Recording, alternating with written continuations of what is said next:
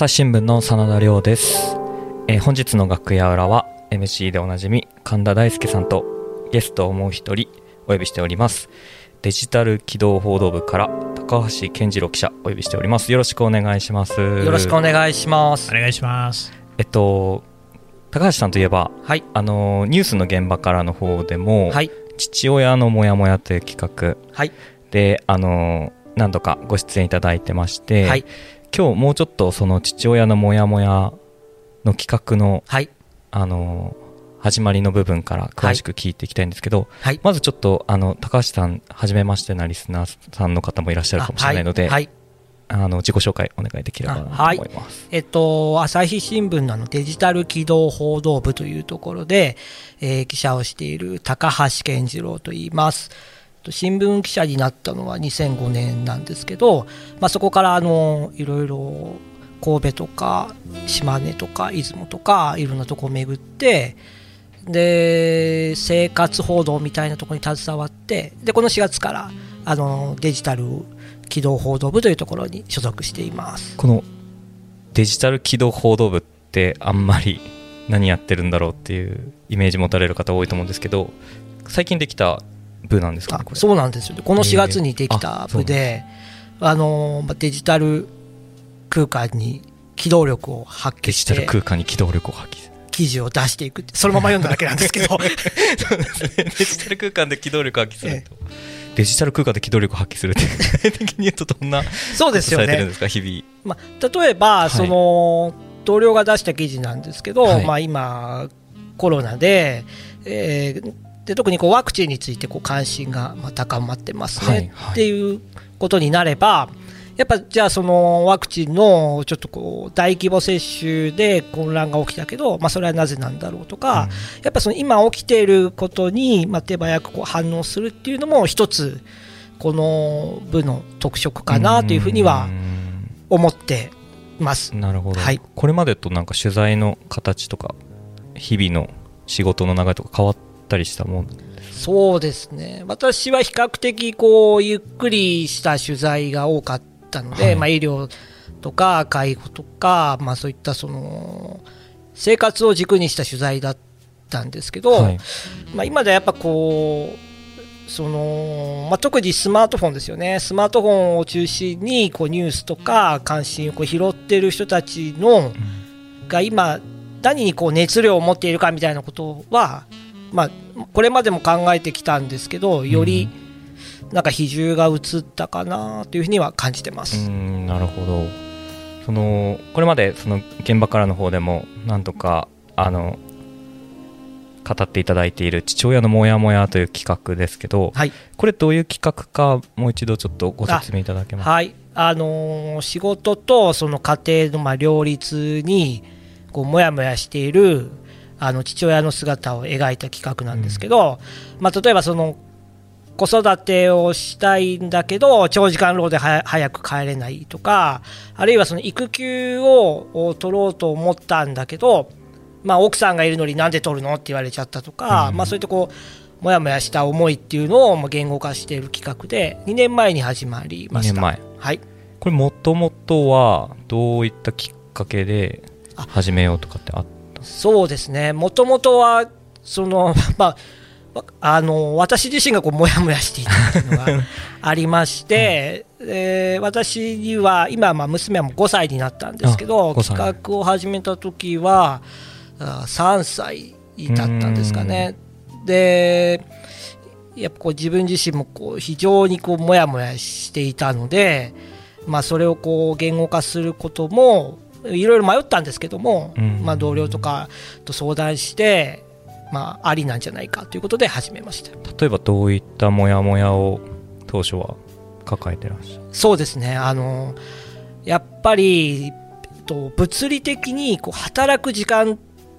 ていうのがあの少なくなりました。うーん。えっと、私は多分典型的な仕事優先人間で、はい朝からまあ仕事してで夜も例えばその、まあ、10時11時、まあ、12時とか別に帰ることもまあ普通でしたし、で土日もその例えば政治報道に携わっていた時は、政治家と一緒に地元に帰ったりみたいな、まあ、取材がある,、はいはい。あるんですけど、そこで本音を聞き出すみたいな取材、まあ、手法があって、だから土日もあの行ってましたし、うん。えーそういうことからすると、圧倒的に仕事に割く時間っていうのがはい。減りました、朝は例えばお迎え、ああの保育園に送っていって、お迎えに行くときは6時ぐらいには退社するので、うん。えそうなると、これまでかけてきた時間に対して、圧倒的に減ってくると、そのアウトプットの量とかはうん。減ってきちゃうんですよね、はい。質を落とさないとすれば、まあ、量が減るわけで、うんそうすると、本当、これでいいのかなとか、あうのん自分、今、ちゃんと働いてんのかな とか、あとその、横で同僚が働いてるわけで、コロナ前とかでやっぱか見えるわけじゃないですか、すると、帰っていいのかなとか。うん。あとはあの大きかったのはインプットの問題も大きくてその例えば今医療現場でどんな問題がありますとかその貧困報道で大切なことは何かみたいなことを、まあ、夜とかはい。休日の勉強会とかで、い、ろんな当事者の方とか専門家に聞いて学ぶわけですけどなんかそういうのも、まあ、いけなくなってくるので、そうなるとなんかこう自分がこうひ干からびるじゃないですけどうん。なんか干上がっていくというか、はい。どんどんもう自分をこう切り売りしてってなんかなんか残っていかないなというか、なんかそういう思いはずっとありました。なるほど。こうどうしてもこうなんていうかな記者って結構し仕事が好きでというか記者という仕事が好きであの続けられている方って結構いらっしゃると思うしなんていうかどうしてもこう平日はもう日々の取材に手一杯で僕もあの新人記者の頃よく言われたのは土日で好きな自分の好きな取材をしないとか言われるじゃないですか。そうするともう平日から土日までずっと仕事っていう日々が続く中で今僕はあのまだ結婚もしてないし子供もいないんですけどこうそこに子育ての時間ないし家庭家族との時間が入るっていうのがあの記者でがむしゃらに働いてた時期から考えるとあんまり想像つかないなと思うんですけどそこはこうご自身の中でどうこう気持ち的に決着をつけていったというか。決着がつかなかったんですよね。だからそのまさに今はいおっしゃられたような感じでこうやってきて、でそれがスタンダードだと思ってるわけじゃない、なんですよね。はい、結構スタンダードだと思ってる人多いかもしれないそうですよね。で、スタンダードだと思ってる自分と、はい。でもそれができない自分がいて、でギャップがどうしてもギャップとして見えちゃうわけで、はい。そこのギャップがやっぱモヤモヤの原因なん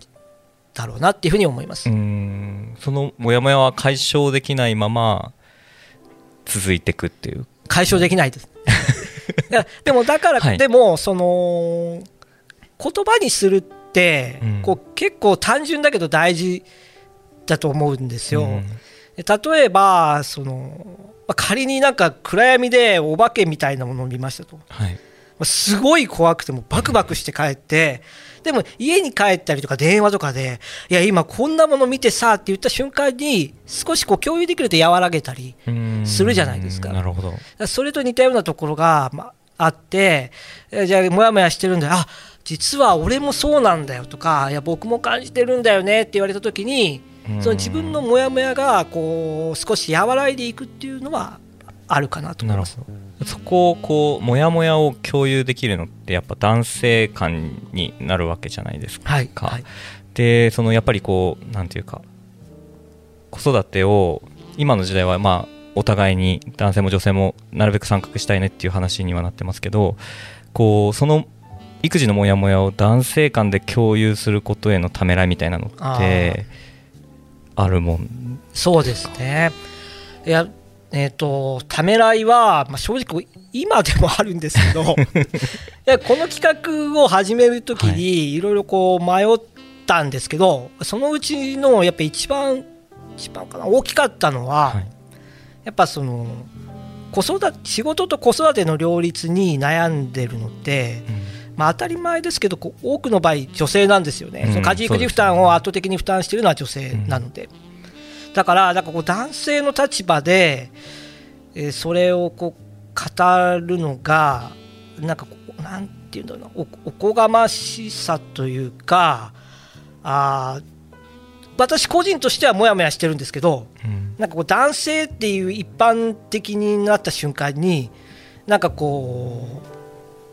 うなんかこう受け入れがたいものになっちゃうんじゃないかなっていう懸念はもちろんありました。うんででもその懸念はあったんですけどでもそれでもなんていうかなある意味共通の部分はじゃあ共通のものとして共有していけばいいなと思ったんですよ。さっき私が言ったこう早く仕事に避ける時間がなくてもやもやするとかその同僚に申し訳ないとかインプットが少ないとかって、それは女性だって感じることで、多分これはこう一緒にその共有できることだと思うのでそういう部分はもう共有してむしろこう変えていくたりする方向に訴えていけばいいなと思ったのもあって始めましたね。なるほど。この企画を始めることっていうのを例えばその奥様には相談されたりとか言ったりとかは事前にされたんですか？そうですね。その企画をはい。は、えーっと言言いました、まあ、それはいいんじゃないっていうことだったんですけど、それはあのー私子供が生まれて1年間は妻が育休を取っていたんです。はい。でその1年間っていうのは一応私なりにはいろいろこう なんていうか言い訳じみたこうあのことはしていたんですけど、まあ、今から見たら、まああの全然足りない状況うん。妻に任せていたんですよね。でそれから先あの結構イーブンにシェアするようにな妻が復帰したのでイーブンにシェアするようになってからもやもやしてこう1年以上経っていた時なのでそれは妻もやっぱ横で見ていてなんかこうなんかこいつはちょっとなんかもやってるなっていうのは なんとなくこう分かっていたのでそこはじゃあこういうのをこうやろうと思うんだって言った時はあのはい賛同してくれました、うん。そのお子さんが生まれた当初そのこれ自分の中でもやってるなって思ってたこの高橋さんは例えばどういうことをされてで言える範囲でいいかもしれない。あいやもう本当にいや今から見たらやれてないですよ、あのそういう基準で言うと えっと例えばあーえっとよえっとですね。仕事がまあ例えば10時まで12時まで続くとしても、まあ、1回家に帰ってお風呂に入れて、まあ、ご飯をあげてからもう一度行くとかとかあと夜中にその泣いた時は自分がこう抱っこして泣き止ませたりとかあと家の中だとどうしても泣き止まないから結構外に散歩に連れてったりなんか割としてたんですけど、はい。まあ、それも一応私がやるようにしたりとかだからなんでしょうねこう夕方から朝にかけてはななんとなくこうあの当事者意識をうん。一応すいません持っているつもりつもり。かっこです。つもりだったんです。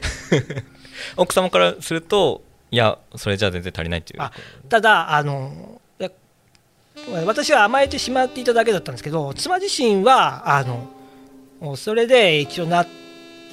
得はしてくれうんてたというかそれでいいよというふうには言ってくれてはいたんですけどやっぱ妻自身にもこう負担はかかってたんだなというふうには今思います。うんなるほど。こう企画を実際にこう始めてモヤモヤをこう他の、まあ、読者の方だったり取材相手の方と共有していく中でなんか高橋さんご自身の中で変化みたいなのはあ生まれてきますそうですね。一つはそのもやもやは解消されないんですけどさっき言ったその共有することでなんでしょうねこう自分自身がこう癒されてる感覚っていうんでしょうか。あのー変な話一人じゃないって取材を通じて思えるというか、うそれは割と取材を通じて感じてきたことではありますね。うん。その同じタイミングで同じような例えばその帰る時に申し訳なく思うとかあーなんか干上がっていく感覚割とみんな抱いてるんだとかはい。なんかそういうのをこう聞いた時にやっぱりあのあ自分のモヤモヤってこれってそのみみんなもかあるもんなんだっていうだけでなんかこう楽になることはありますうね。ん。ただそのうんなんていうかモヤモヤをちょっと楽になりつつもまだそのひ干上がっていく感覚みたいなのは残ってはいる？そうですね、あのー幸いにしてこう娘が大きくなってくると、あの負荷はつえっとなんていうか読み切れないみたいな何をしでかすかわからないみたいな負荷は少なくなってくるので、はい。そういう意味ではこう気持ちも楽になってきたし、えっと、例えばたまに残業することもありますし、うん。えーだそれはどっちかが一人で見ていてもおメンタル的に大丈夫だっていうことでその残業ができるようになってきたりとかがあるので、だから少し条件が変わってきてるっていう意味ではあのもやもやも私自身も楽になっているのかもしれないです。うんなるほど。こう取材者の方にいろいろ話聞く中でこう逆にあそうすればよかったんだみたいに学んであの変えたこととかってあったりしますか？日々の。あーあのえっとですね。その日々のことを変えるというよりも、はい。やっぱ過去の自分というか、いやはい。今も別に至らないとこはあるんですけど、おまさに この1年間の妻が育休を取っていた時に、まあ、私は育休を取らなかったんですけど、うん。やっぱその1年間の何してたんだろう具合っていうのは、例えば育休を取った方の取材をしたりとかすると、なんかやっぱどうしてもこう、あの1年自分何だったんだろうって思うことはうん。ありますよね、さっき言ったそのちょっとね夜中にこう子供をあやしたとか、はいお風呂入れに、ね、ちょっと帰ってたとか、いや、はあって思いますよ。ね。過去の自分に対してちょっとなんか恥ずかしくなるっていうかななんかはいあのい一層恥ずかしくなるなっていう感じはありますけど、ね、そっか。でもその時はやっぱりこう気づけないっていううん感じだったんですかね、あきっと。そうですね、あのー多分あのそう気づけなかったんですよね。それはあの私の中のこうスタンダードの基準みたいなものがあ多分変わったんだと思うんですよ。うんいその一えっと、子供が生まれた時はもちろん妻も共働きだしはい育休を取ってるとはいえ、まあ、育それなりにこうできれば当分にシェアした方がいいっていう理想はあったんですけど、うんでも仕事もあるしみたいな、うんあの思いもあって仕事も好きだったしっていう考えだったんですけど今はやっぱりいままずはこう当分にシェアしたとこからスタートしてみようみたいな軸が変わってるっていうのはあるんじゃないでしょうか。ん。なるほどなるほど。この企画に対してその例えばもう男性の方とのモヤモヤをシェアして男性の方からのリアクションはもうあるのはもちろんあると思うんですけどこれ女性の皆さんからのこうリアクションみたいなのも結構届いたりもするんですか？そうですね。女性の方からのリアクションもやっぱいただきます。そのおやっぱ多いのははい。このさっきもちょっと話したように女性が体験してきあの企画では女性の困難の追体験っていう言い方をしてるんですけど、女性がやってきたことの追体験なのでやっぱりその男性だけではないですよっていうお声はやっぱりいただく時はあ割とありますよね。それはそうだと思います。どうーん確かに確かにこうなんだろうな神田さんもこのあの愛妻家でいらっしゃると公言されてたかと思うんで。そんなこと言わないで突然なんですけ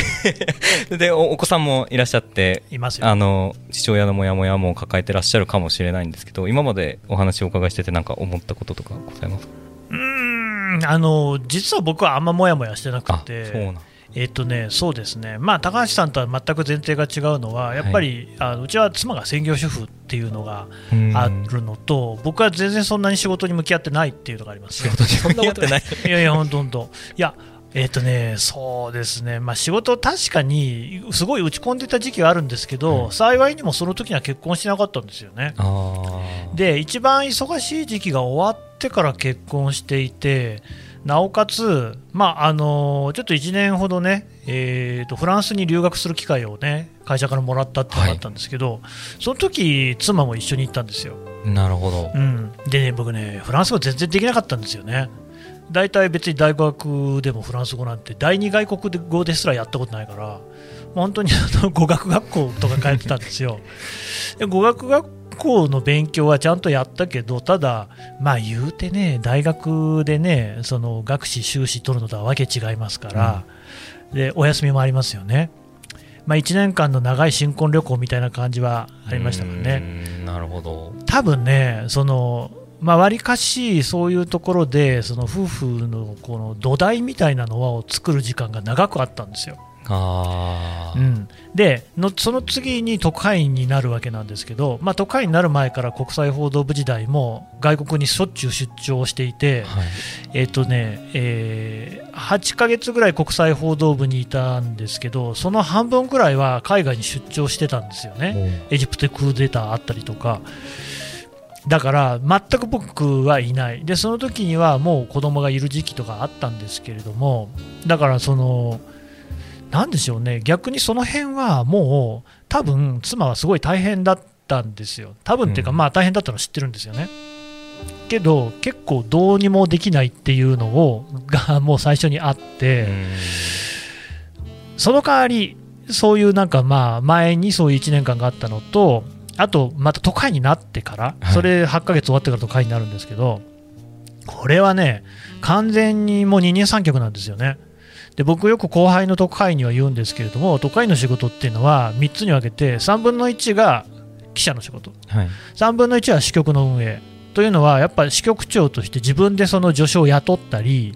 うん、税金の関係の処理をしたりとかあと経理とかやんなきゃいけませんから。もう3分の1がやっぱり家族でっていうのは完全に自分のこう都合で特派員として海外に出てるじゃないですか。そこには妻の意思は全くないわけですよ全部自分の都合だからその家族のことは全部100%自分がやるのが当たり前っていうふうに思わないとダメだっていうねだからその幼稚園行く一つ行くのにしたって言語も何もかも全部違うわけですからそれは全部自分で僕が調べるわけだし、手続きとかも、まあ、もちろんそのイランのね、僕はイランに行ってたんで、イラン人の手を借りながらやるんですけれども、やる。で、そういう中で、妻が、とりわけイランっていう国はね、女性がね、また男女のその境が厳しいんですよね、成人に関して。例えばモスク入るのにも男女で全く入り口が違って、違うところでお祈りするわけですよ。女性専用公園とかあるんですよ。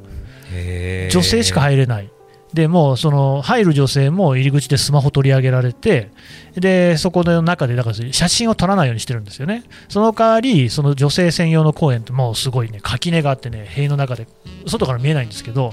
自由な服装で中に入れるんですよというのはまあやっぱりイスラム教の国なんでやっぱ基本的に女性は体の美しい部分は外に露出させないっていうのが基本なんで、うん、でもそれだと窮屈でしょ？だからその女性専用公園の中ぐらいみんな好きな格好してよねっていうことなわけですよ。うん、俺入れない、うん、中の様子知りたい。妻は入れるんですよね。でだからねそういうのでいろんなところに妻に入ってもらって中の様子聞いたりあるいは妻もブログを自分でつけたりみたいなのがあったんですけど。ブログもそしたらね妻のブログの方が 僕の記事なんかよりも全然なんかまず社内部内で国際報道部内でめちゃめちゃ生まれててあの学者さんの間でも言われて、中東の学者さん界隈でもすごい読まれているということが分かり、でもうある先輩の会員からは、もうはっきりと、完全に君の記事よりも面白いよねと言われて、でもね、まあそういうところでいろんなこう取材のきっかけであったりとかっていうね、もらうっていう機会すごく増えて、逆な、だから妻が僕の仕事もやってるっていう言い方もできるわけですよ。僕はその 3分の1しか仕事をしてないって言ってもね、なんかね、特派員の仕事、まあ、それも人によって全然違うんだけれども、なんかだと、やりようによっては、そういうその妻を逆に仕事に巻き込むことができるんですよね。僕が家事をやるのと同じように。そういうのってでも、本当は家族ってそういうことじゃないのっていう、もともとのその、ね、家で仕事をしてる人とかってみんなそうですよね、商店もそうだし、まあ、あるいは農業とかね、漁業とか多分そういう一次産業もそうだと思うんだけれどもなんかやっぱサラリーマンの働き方って極めて特殊かつ現代に限られたものであるっていうようなところっていうのがそんなとこからも見えてくるのかなっていうねだからなんかあんまもやもやしてないんですよ。どうですか高橋さん今聞かれてて。でもそのやっぱ私がこうもやもやしちゃう原因ってやっぱこのなんかこうあったらいいなっていうところがあってそこに至らないこのギャップがあるわけじゃないですか。でこうあったらいいなの部分って、はい。まさに今神田さんがおっしゃったこう現代のサラリーマン社会のこのなんかこう立ち振る舞いが基準なんですよ。うーん。その会社に尽くすではないけれどもはい。自分自身はこう記者としての仕事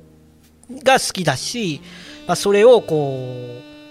一生懸命やってるし、まあ、今もやってるんですけどでもやっぱそこのこのなんか立ち振る舞いみたいなものってある意味で現代社会の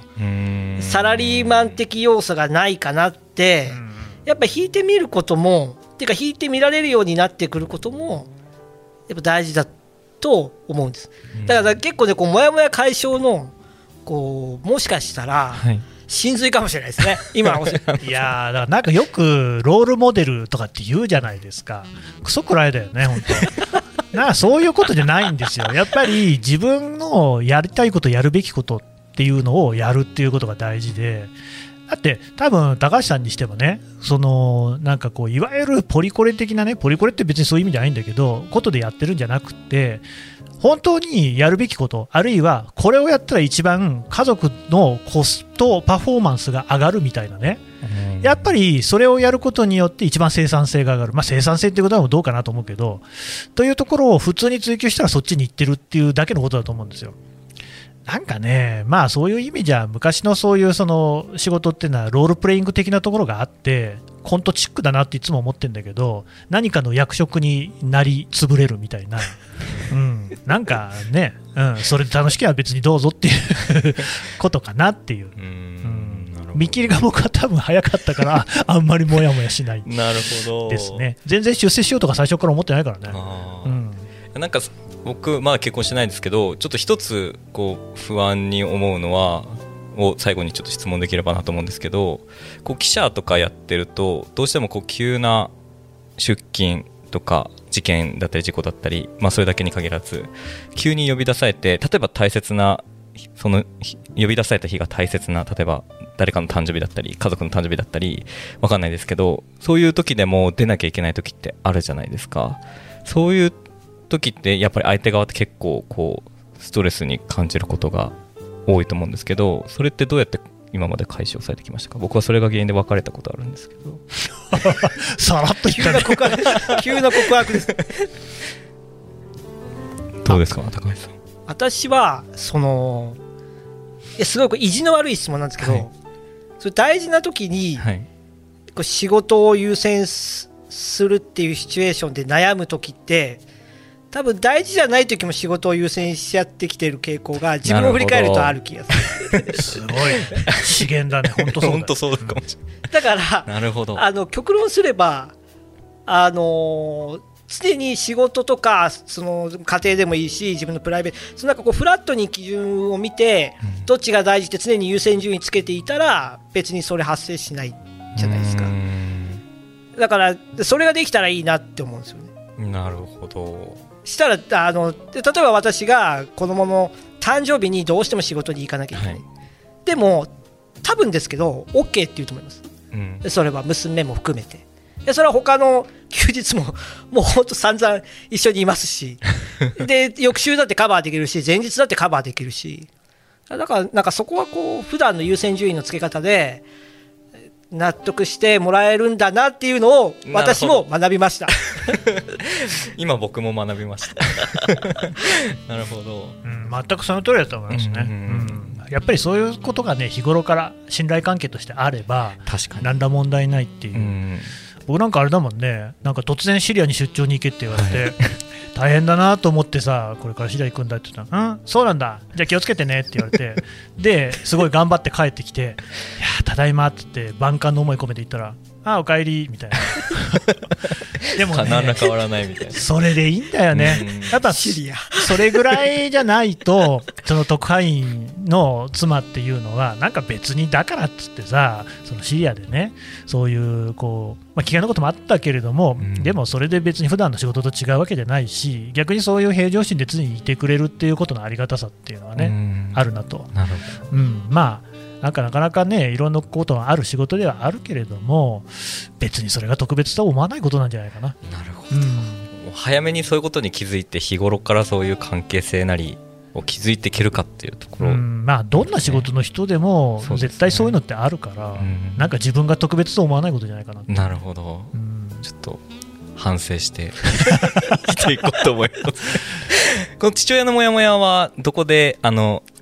一般の方読むことができある、はい、あの朝日新聞の運営するサイトに、あのウィズニュースっていうのがありまして、それはあの無料で見られるもちろんサイトです。はい。でそこで大体まあ週1回を目指してるんですけど、ちょっと滞りがちなんですけど、まあ、あの週1回を目指しつつやっているのと、あとはあの朝日新聞に朝日新聞デジタルとか、もちろん朝日新聞の紙面もあるので、はい。そこにはあの不定期であの掲載をしています。うん。はい。本も本も、はいえっと、昨年あのおかげさまで出すことができて「あの妻に言えない夫の本音」っていうタイトルなんですけどあの父親のモヤモヤをあの書籍化したものです。なんかネットでも本でもぜひ読んでいただいてぜひ。あの生かしていただければなと思います、僕自身も勉強になりました。お二人ともありがとうございました。ありがとうございました。ありがとうございました。朝日新聞ポッドキャスト楽屋裏ではリスナーの皆様からトークテーマも募集しています。ハッシュタグ朝日新聞ポッドキャストでつぶやいてください。